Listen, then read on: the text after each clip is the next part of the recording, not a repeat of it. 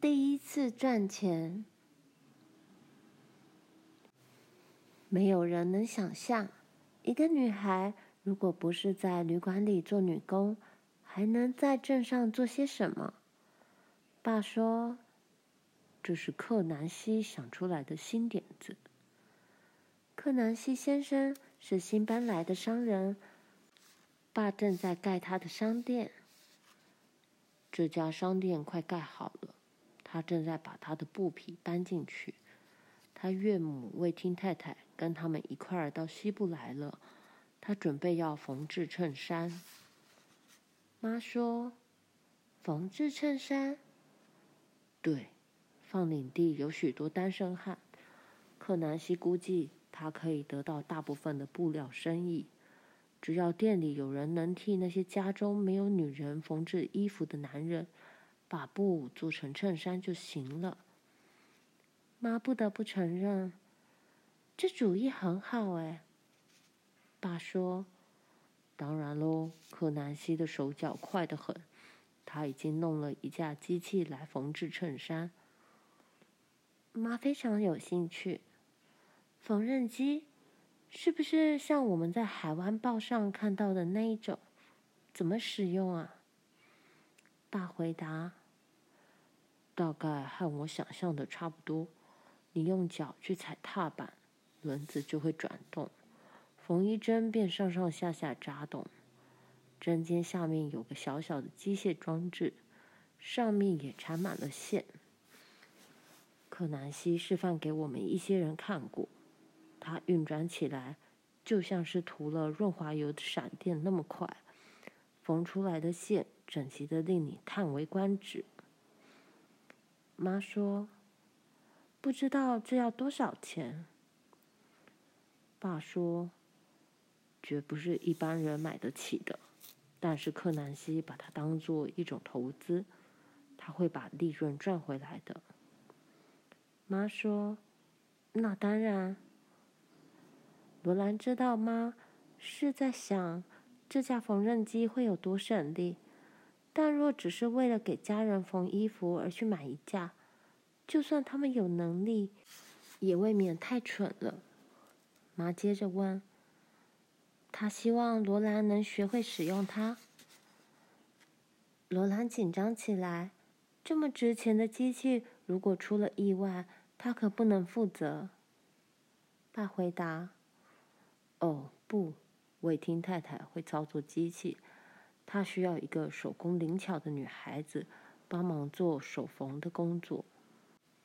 他对罗兰说：“他问我知不知道有这么一个女孩子，我就告诉他你的缝纫手工很好，他要你去帮忙。”克南西接到的衬衫订单已经超过他所能应付的了。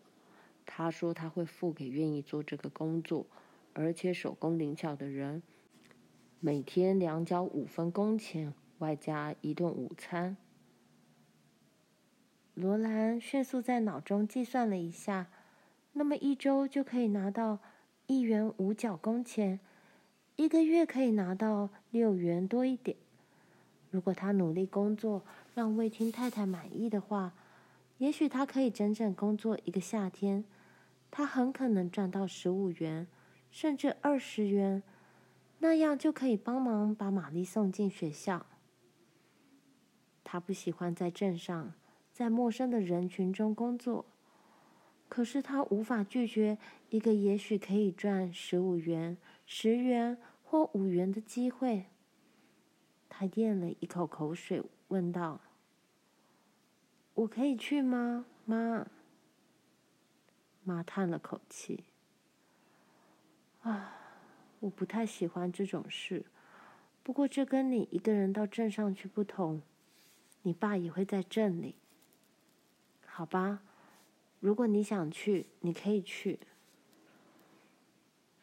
罗兰结结巴巴地说：“我不愿意把所有的工作都留给你去做。”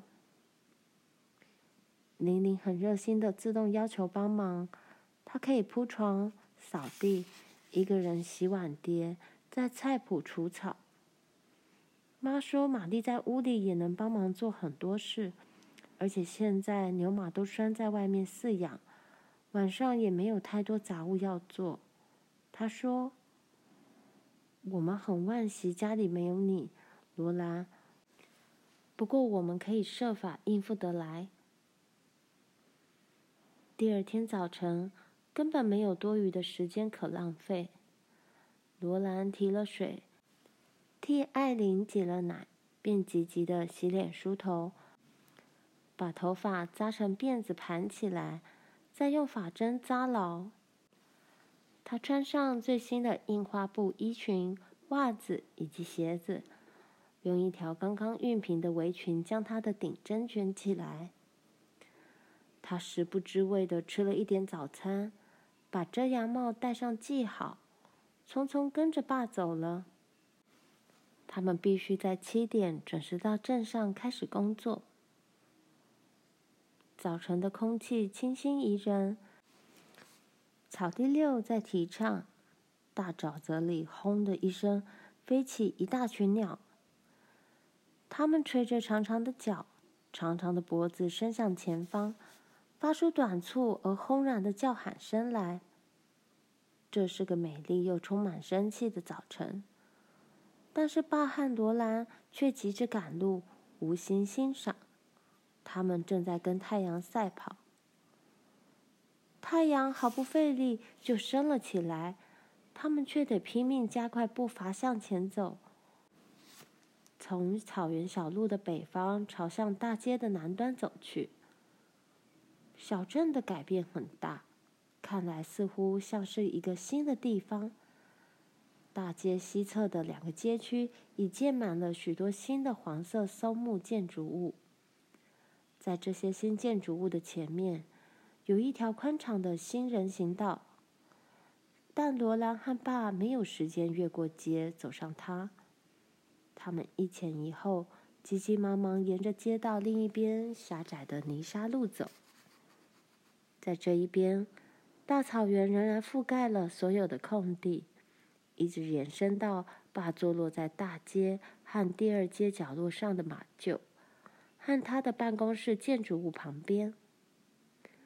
但是再往前，在第二街的另一边，一幢新建筑物的尖柱就竖立在转角处的空地上。再过去一点。这条泥沙小路又穿过了一些空地，一直通到克南西的新店铺门口。店的内部全是新的，仍然可以闻到松木爆花木的气味，还有新布匹的淡淡浆水气息。在两个长柜台的两道墙边，有着长长的货架，货架上堆着整匹棉布、印花布。细麻布、印花丝毛料、羊毛呢和法兰绒，甚至还有丝绸，一直堆到天花板上去。这里没有杂货，没有五金用品，没有鞋子或工具，整个店里只卖布匹。罗兰以前从来没见过一个店只卖布的。在他右手边是个有玻璃面的矮柜台，柜台里放着一盒一盒各色各样的纽扣、缝衣针和大头针。在他旁边的一个柜台上有个架子，架子上放满了各种颜色的线轴。这些色线在窗户射进来的光线中显得十分美丽。那架缝纫机就放在窗口附近另一个柜台的后面。缝纫机的镊子部分和长长的缝针闪闪发光，它那刷了油漆的木质部分又亮又滑。细小的黑色隆起部分上面套了一个白色线轴。罗兰在任何情况下都不会去碰它的。克南西先生。在两个穿着非常肮脏的顾客面前，将几卷印花布滚开来。一个把黑头发梳得紧贴头皮的高大肥女人，正用大头针把报纸剪成的纸样别在缝纫机旁柜台上摊着的一块印花布上。把脱下帽子，对他说声早安。他说：“伟霆太太，这是我女儿罗兰。”魏听太太把嘴上衔着的大头针拿掉，说道：“我希望你是个又快又好的裁缝师。你能用长针虚缝斜边，并且开纽扣洞吗？”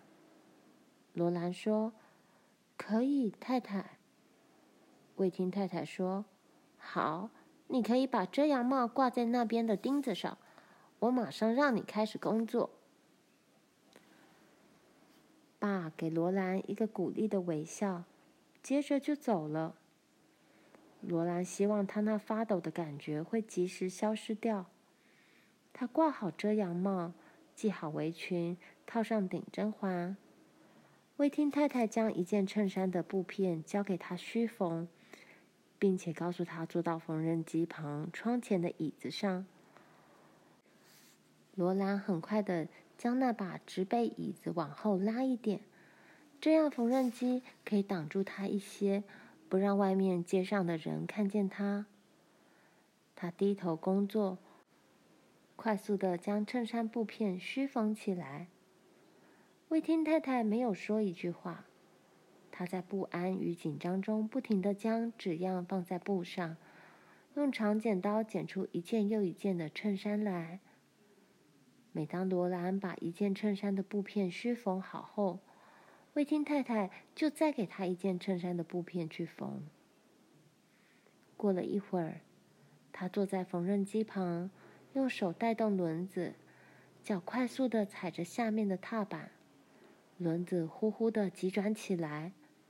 缝纫机吵闹的声音使得罗兰头里好像有只巨大的大黄蜂在嗡嗡叫一样。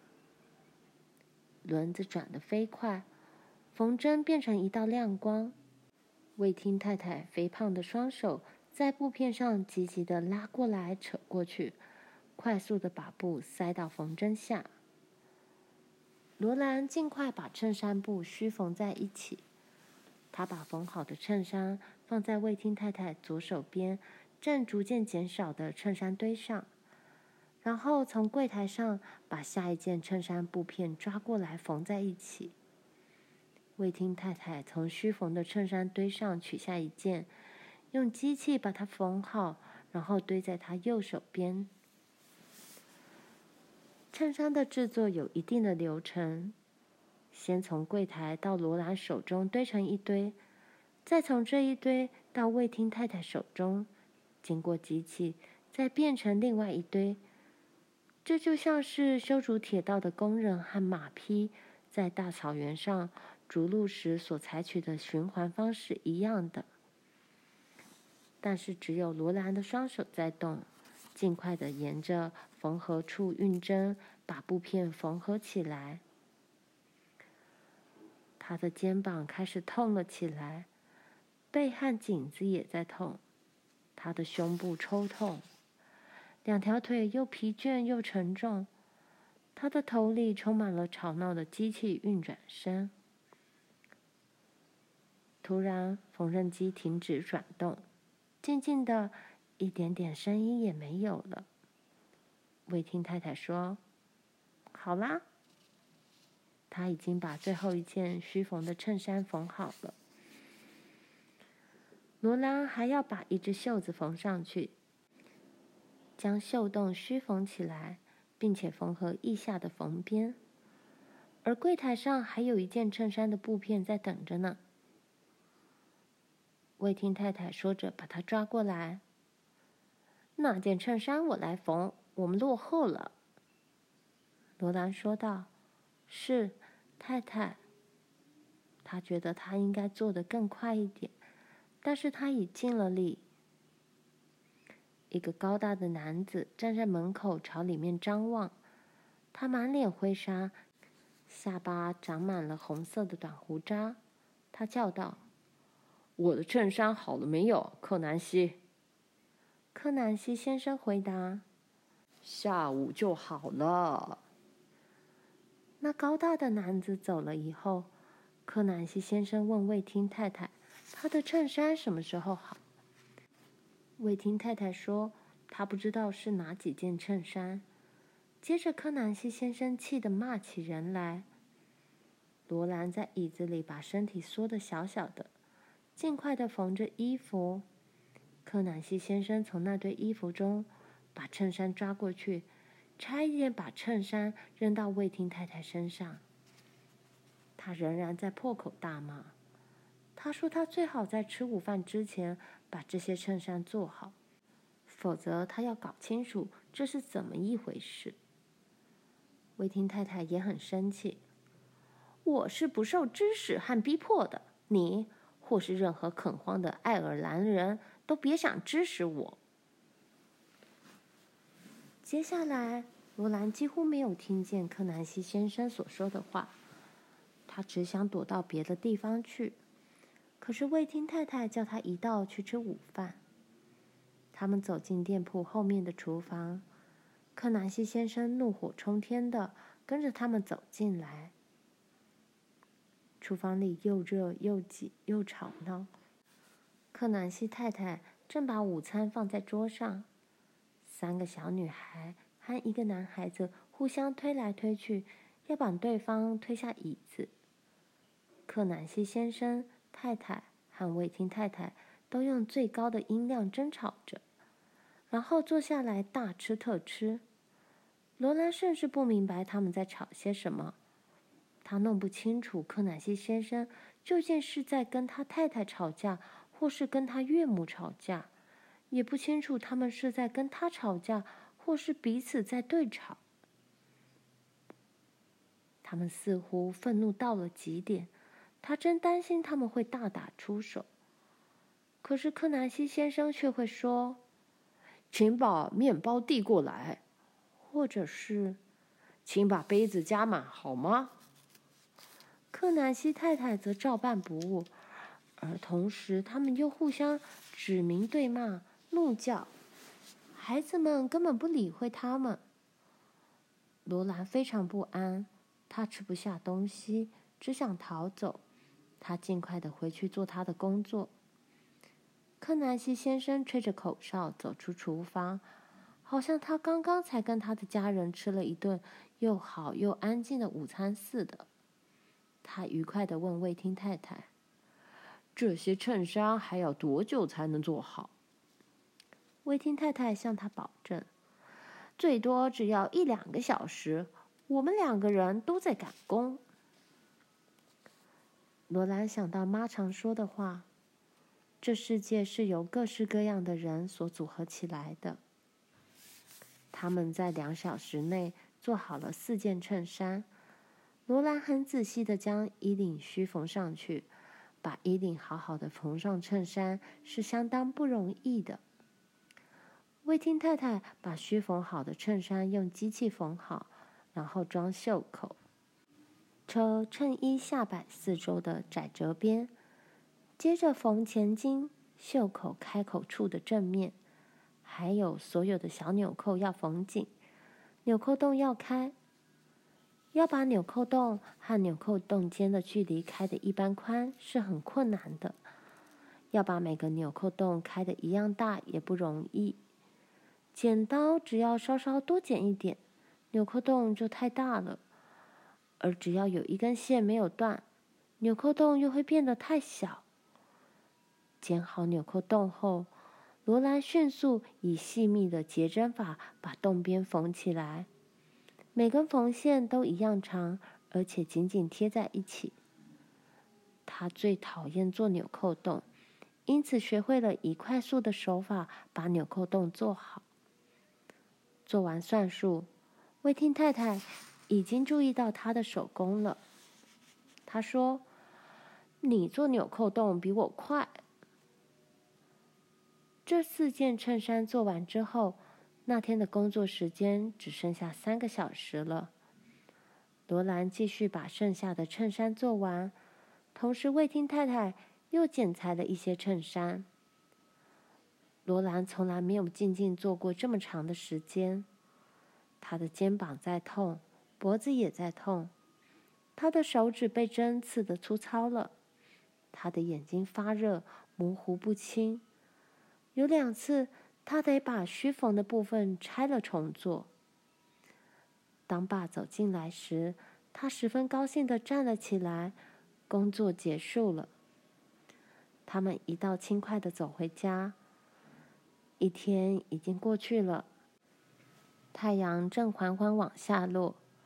爸问罗兰：“你喜欢你这第一个有工资的工作天吗，小甜酒？一切都顺利吧？”罗兰回答：“我想是的。”维汀太太说：“我的纽扣洞做的不错。”